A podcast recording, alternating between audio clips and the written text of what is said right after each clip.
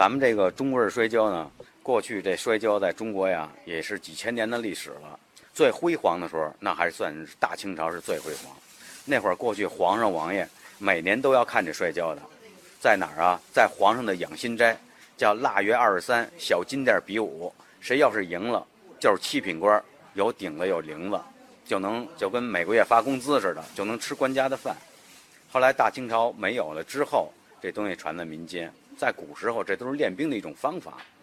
哎，到了天桥之后，所以好多的从这个清朝下来的官员呀，会摔跤的呀，没办法，指这个卖艺为生，所以才形成了天桥的这个杂巴地。后来好多的艺人集中到一起，就是燕京的杂巴地就在于天桥，就是这样。他有什么样的礼仪呢？他这个礼仪很多，像穿搭里有穿搭里的规矩，并且呢。在过去，清朝都得打腿儿，就是说单腿儿跪地，互相的得说什么“您多拉着点儿啊，您多照顾啊”，哎，都是非常客气的。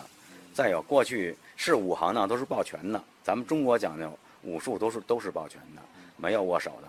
后来改革之后，也是先先得握手，哎，这是一种礼貌，然后再摔。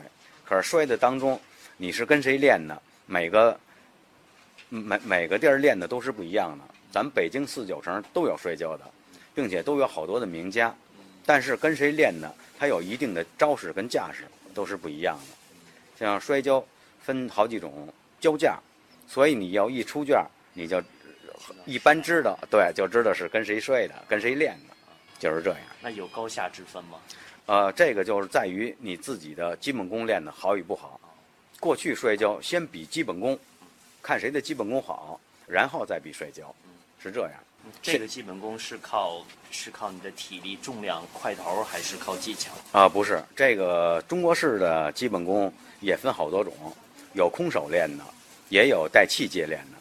可是我们那会儿练的时候，都是过去老北京的老器械，什么大棒子、小棒子、天秤、地秤、石锁、霸王砖，都是按那老的去练的。您刚才说那个他们的服饰搭理，那个很有特点。这个它的材质还有它的款式都是什么？它那个材质呢，就是跟坎肩的性质是一样，但是它用帆布做的，最少呢得是七层帆布，给它砸的非常的密实。为什么呀？因为在摔跤的当中啊，伸手如瓦垄，攥拳如卷饼，它攥的非常的紧，所以容易破，容易撕，所以它得七层的帆布砸出来才结实，就是这样。啊，动物皮毛做的没有，嗯，老大类都没有，都是帆布。哎，只不过就是它中间有一个袋子，那个袋子有的时候是骆驼的毛，哎拧成的，后来改都是布的，也是帆布砸出来的，这叫中心带。